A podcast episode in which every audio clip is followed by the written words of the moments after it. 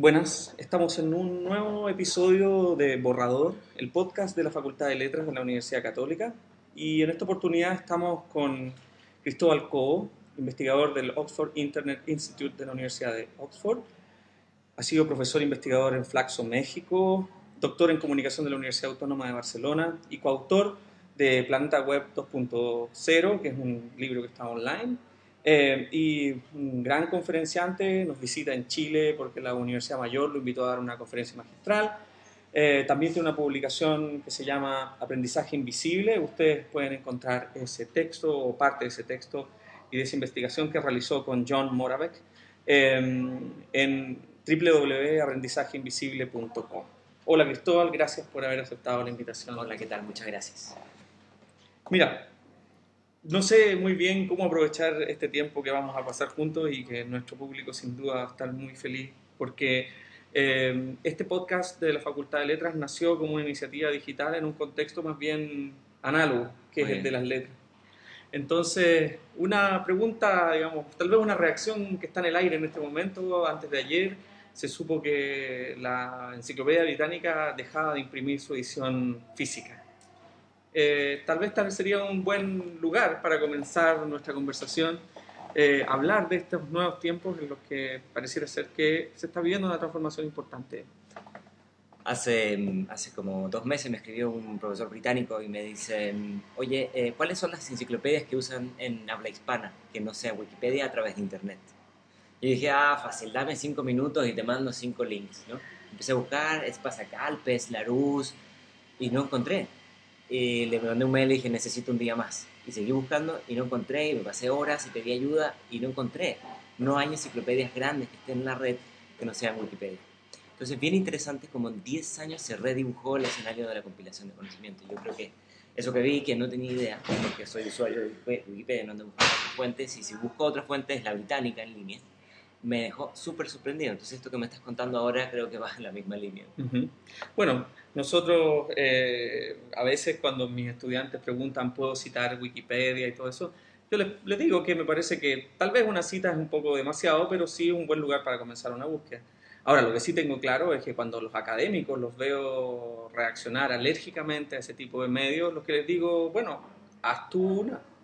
¿no? Si tú consideras que Wikipedia o el Rincón del Vago son un pésimo lugar para que nuestros estudiantes encuentren datos, bueno, ofrécele algo nuevo, ofrécele algo distinto, cosa que yo creo que el contexto nacional, a pesar de que vi también una noticia hace pocos días atrás eh, en un medio digital que decía que los chilenos estamos como en cuarto o quinto lugar de los eh, productores de contenidos para Wikipedia en Internet. Digamos, lo que me parece una cuestión que también es interesante. Ahora, el tema es que los contenidos que ponen los chilenos en Internet son básicamente contenidos sobre turismo y, cosas del, propio país. Entonces, bueno, quería, eh, digamos, partir planteando este tema por cómo tú ves el escenario de la penetración de temas de open access y Internet en Latinoamérica o cómo es la imagen que tiene Latinoamérica en el contexto europeo, básicamente. Wikipedia se usa mucho para, para pintar el alfabetismo, digamos, más contemporáneo, ¿no? El uso, la capacidad de crear contenido. Entonces, cuando se, se geotaguea de dónde vienen los artículos,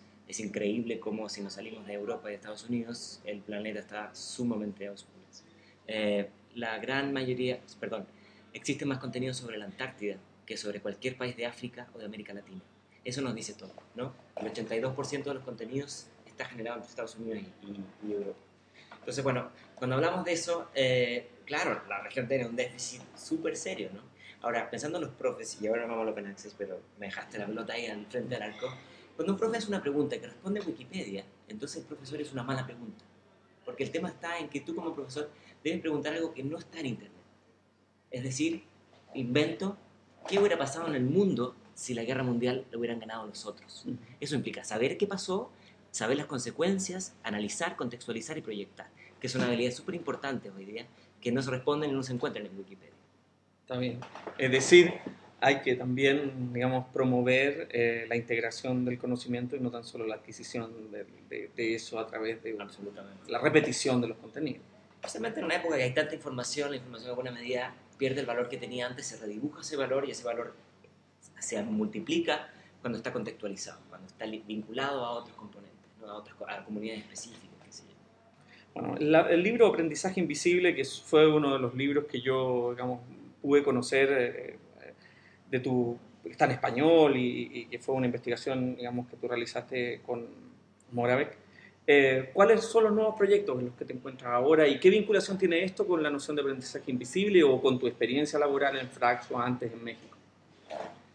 Em, a ver, aprendizaje invisible es una suerte como de em, conceptualización que busca de alguna manera eh, amarrar una serie de investigaciones que hicimos sobre todas estas promesas, toda esta retórica sobre la innovación en la educación a través de la tecnología y eh, de los impactos no, todavía no tan evidentes. ¿no?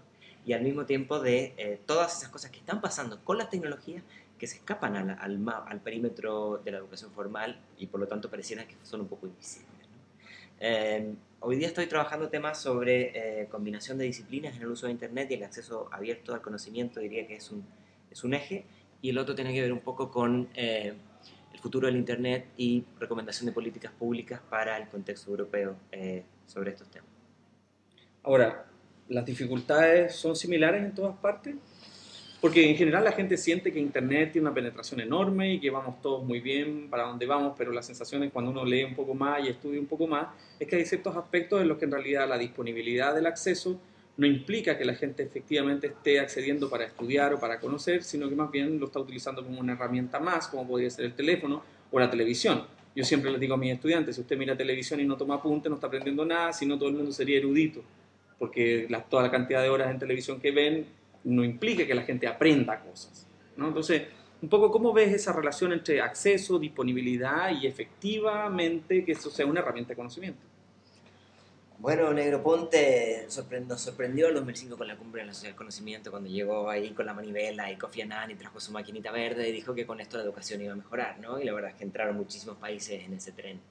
Eh, pero ya hemos visto, y es un momento interesante en el contexto europeo, como al concluir el 2010 se hace una recapitulación de los últimos 10 años, eh, que es un poco como se cierra la agenda de Lisboa, y se dicen, ups, parece que después de tanta inversión en incorporación de tecnología en los, sistemas escolares de distintos niveles, después de un acuerdo tan multisectorial de que era importante hacer esto, nos damos cuenta que los impactos son pobres. Nos damos cuenta que no basta solamente con eso, que hay una serie de ads-on que tienen que estar ahí. Y eso también empata con... Eh, nos hace mal hablar de la brecha digital cuando esa discusión es solamente eh, de infraestructura. Hay que hablar de una segunda brecha digital, o que se le llama como se quiera, que tiene que ver con todas estas otras competencias para seleccionar información, amplificarla, contextualizarla, criticarla, que es lo que mencionas justo con lo de la televisión. Por supuesto. Ahora, en ese sentido, podríamos decir que es una, una cosa que yo la planteo siempre, eh, porque ahora estamos trabajando muy de cerca la Facultad de Letras con la Facultad de Ingeniería, el Departamento de Computación, en un magíster en Gestión y Tecnología de la Información que estamos desarrollando y que yo planteo la pregunta de si es que efectivamente lo que importa es em, validar, filtrar y, discutir sobre temas de filtraje y validación, que es lo importante, porque ya no vamos a ponernos a discutir, digamos, sobre si que, cuál es el contenido importante, sino más bien cuáles son las herramientas fundamentales para poder acceder a la información que todos pareciera que tenemos disponibilidad.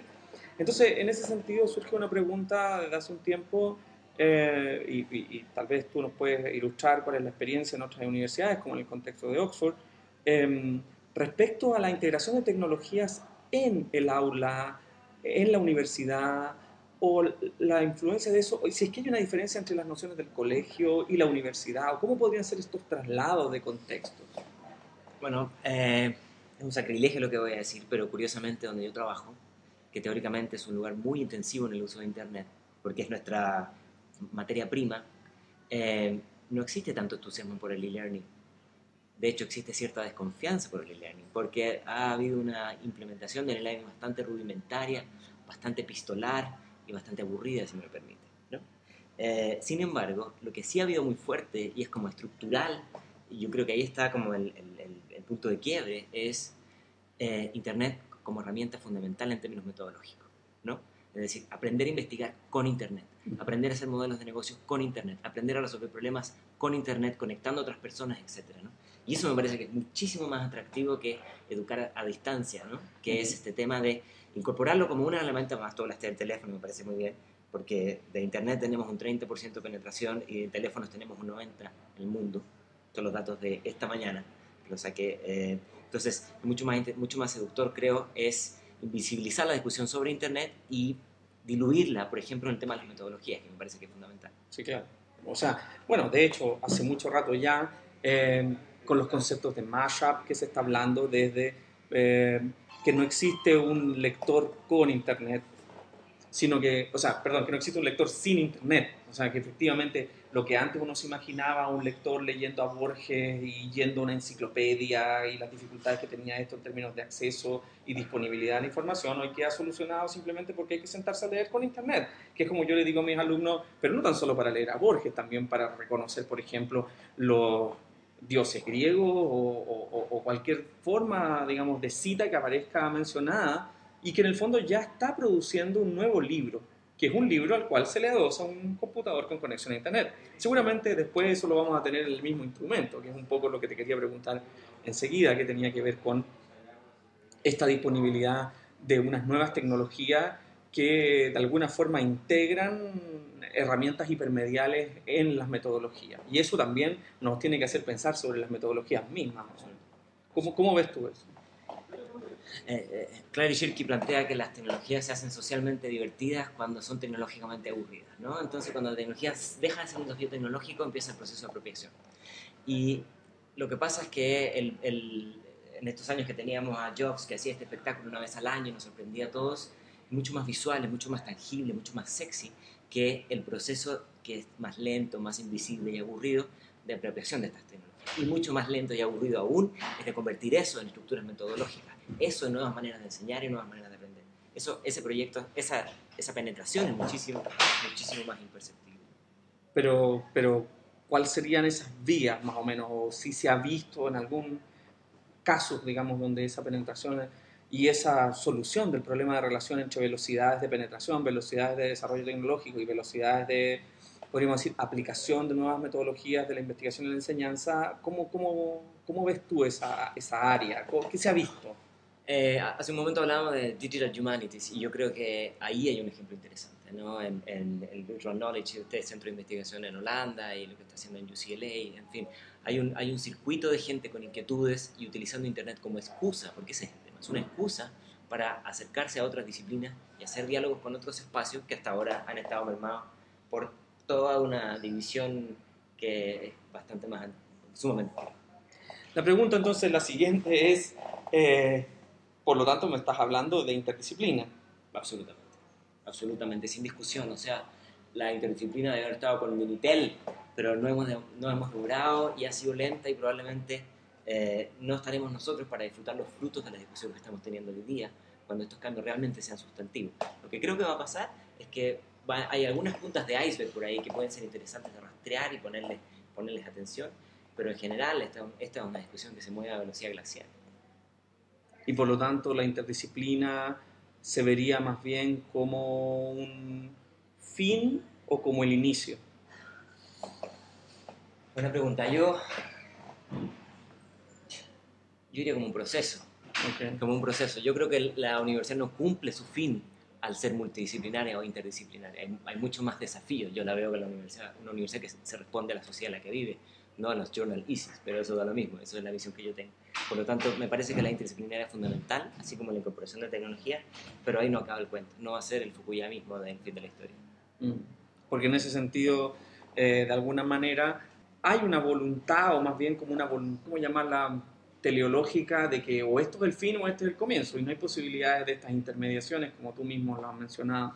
Pero en este sentido, digamos, ¿cuál es el conocimiento que tú tienes de iniciativas internacionales de alto nivel que permitieran imaginar otro escenario u otro mapa para la interdisciplina post-Internet? Sí, eh, está bueno eso hablar de post-Internet. Mira, yo creo que eh, iniciativas más radicales, ¿no? o sea, no puede ser, no es que no pueda ser, es sumamente interesante lo que está pasando con TED. I mean, un TED tiene más visibilidad que 100 papers, ¿no? Entonces, ¿qué está pasando? Que las universidades no han aprovechado esos canales para difundir el conocimiento. No se trata que los papers estén mal, los papers están muy bien. Lo que se trata es que nos hemos quedado muy atrás a la hora de eh, aprovechar estos, estos. Eso por una perspectiva quizás de tecnología y de posibilidades, pero por otro lado de un componente ético. Y eso lo plantea la OSD, lo, lo plantea el European Research Council Science, que es si las investigaciones están financiadas con fondos públicos, ¿cómo puede ser posible que los resultados de esos productos no sean públicos? No tiene ningún sentido, no, hay una ética detrás. Y además hay un, hay un tema que es el, el gran karma de las universidades, que es la invisibilidad de su trabajo.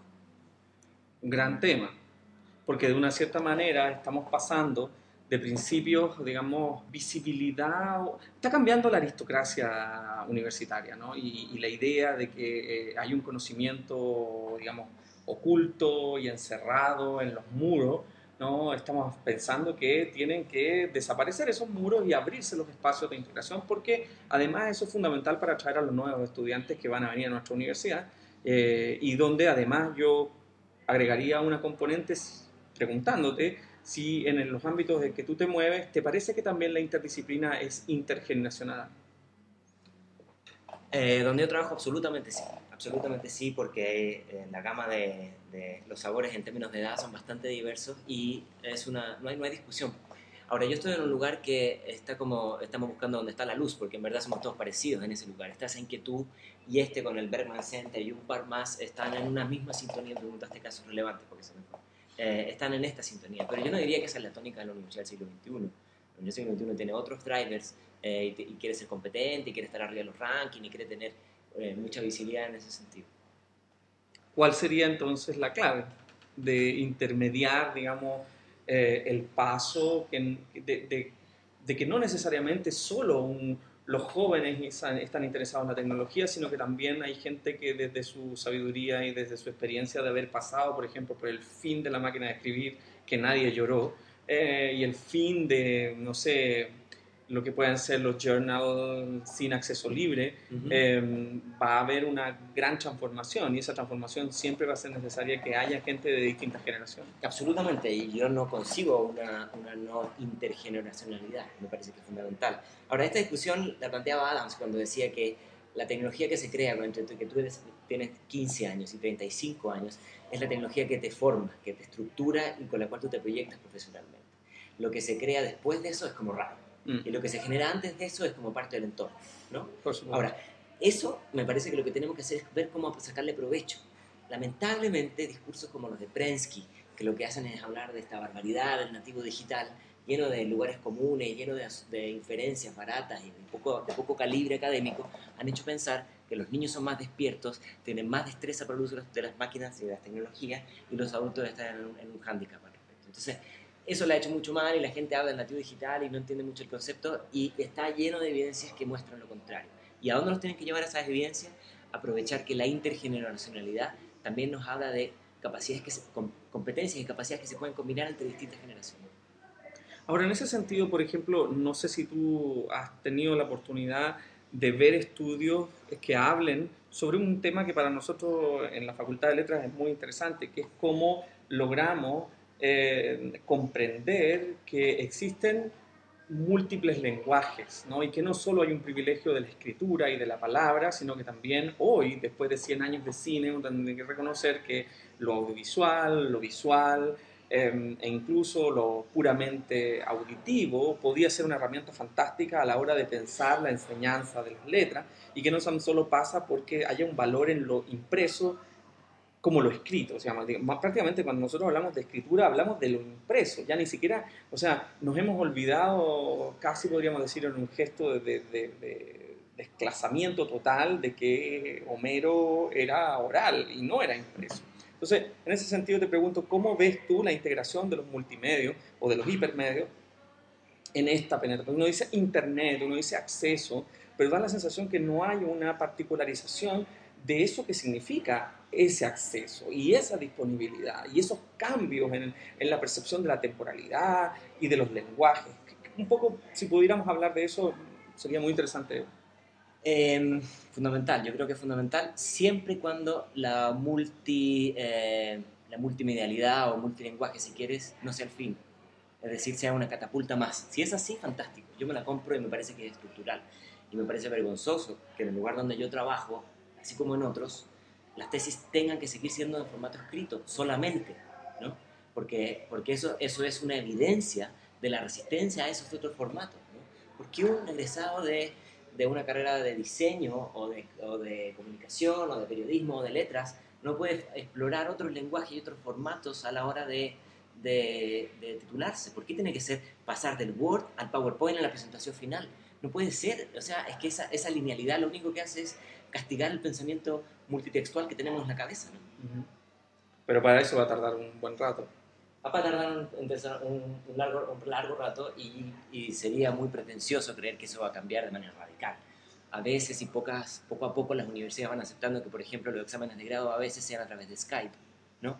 Vamos avanzando en esa línea, pero no es una tónica y las universidades que den un paso adelante claramente van a marcar la diferencia. Y podemos tal vez concentrarnos en, en, en tu investigación más reciente, en lo que estás ahora propiamente trabajando? A ver, es que estoy trabajando en varias pistas. Te puedo decir varias y tú me dices cuál te interesa. Dale, dale.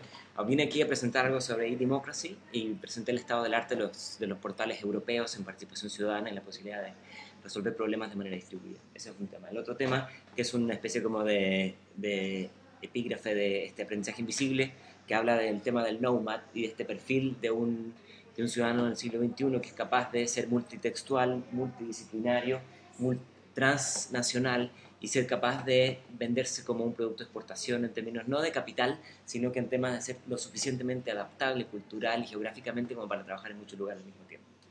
Esos son dos temas y el tercer tema que estoy trabajando ahora es eh, Open Access, Open Educational Resource y, por, y cuáles son los, los, beneficios que puede traer para la educación superior eh, avanzar en esta línea. Pero me gustaría mucho más que nos hablaras sobre Muy este bien. Open Access. Eh, lo que hay detrás del Open Access es decir algo que la universidad jamás permitiría desde la misión más, más, más resistente al cambio, y es que la copia es buena.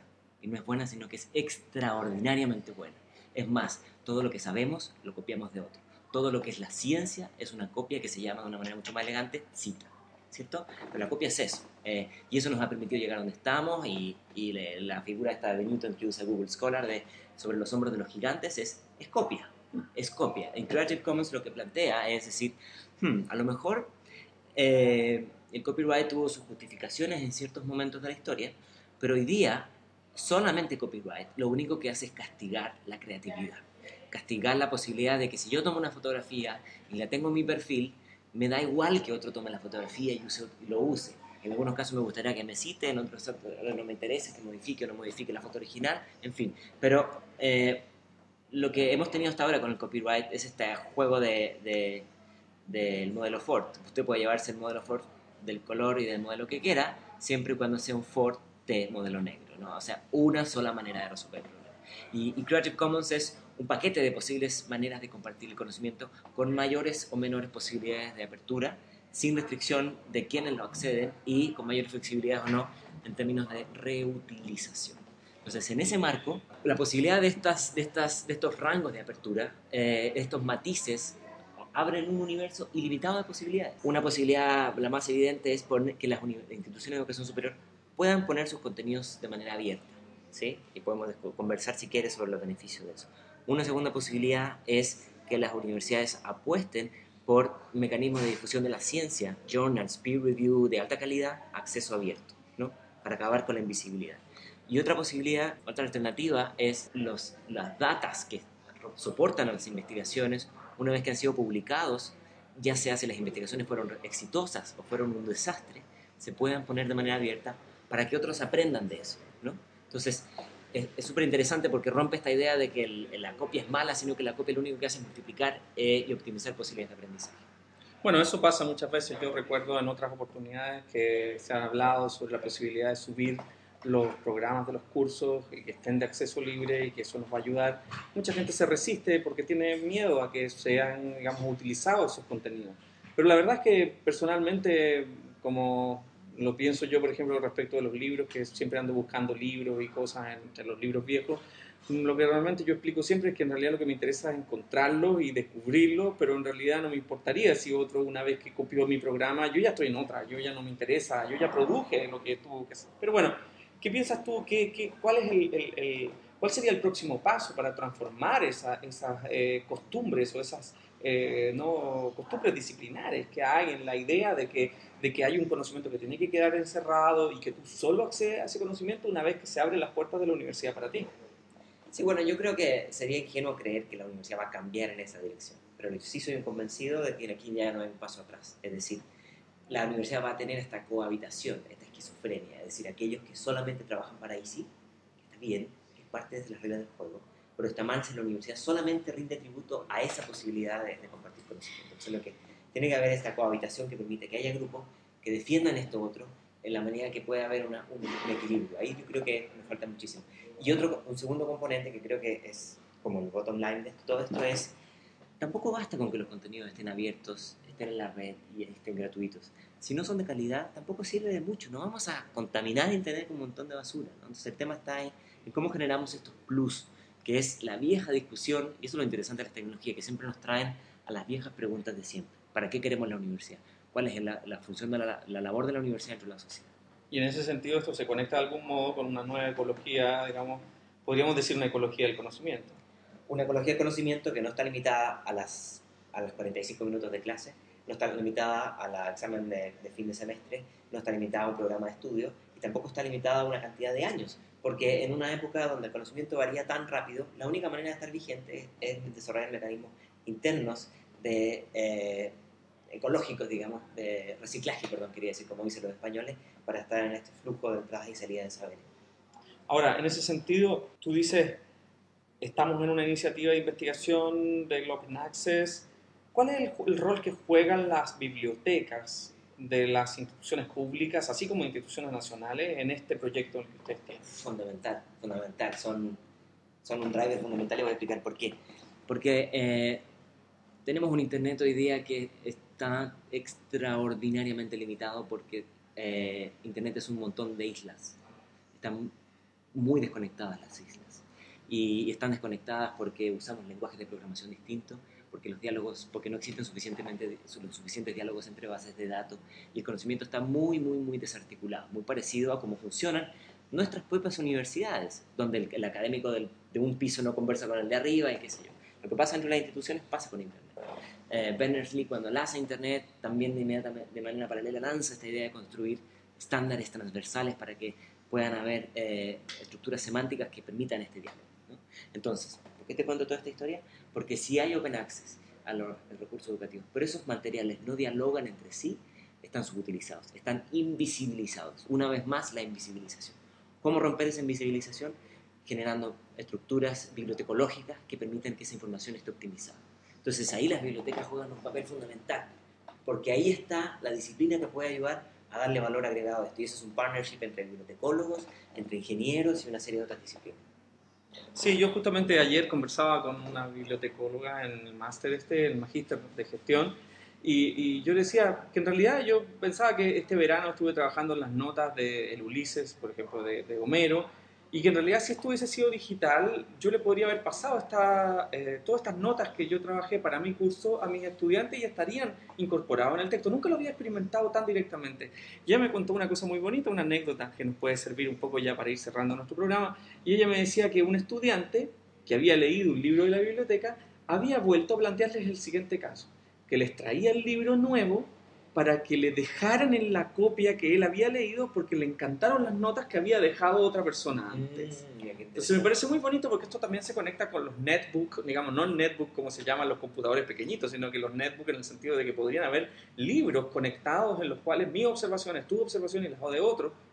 Y seguramente las malas observaciones iban a ser corregidas, como lo que pasa con los sitios de Wikipedia, cuando subieron ese, ese, artículo con 250 errores y en menos de 24 horas ya habían 130 corregidos online. Entonces, un poco, ¿cuál es un poco lo que tú ves respecto de las posibilidades efectivamente de, mm, de, que no sean solo la capacitación en dispositivos de conocimiento lo que uno enseña en la universidad, sino más bien unas competencias amplias que son unas e-skills que y también mutan a una velocidad tan grande como el conocimiento. Absolutamente. Yo creo que, bueno, e-skills hay que entenderlo con, con, letras grandes, ¿no? como metacompetencias, que es una cosa transversal.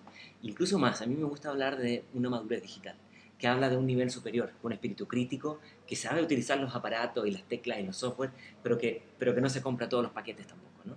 Eh, y ahí yo creo que hay, hay una oportunidad enorme. Lo que pasa es que hay un desafío, porque todavía hay una discusión que está muy chiquita, que es web 2.0 no, Facebook o no, Twitter y el RCS, cuando existe, porque si no es todo esto es del demonio y, todo esto nos hace mal. ¿no?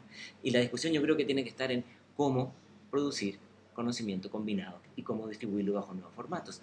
Ese es el bottom line de todo esto, ¿no?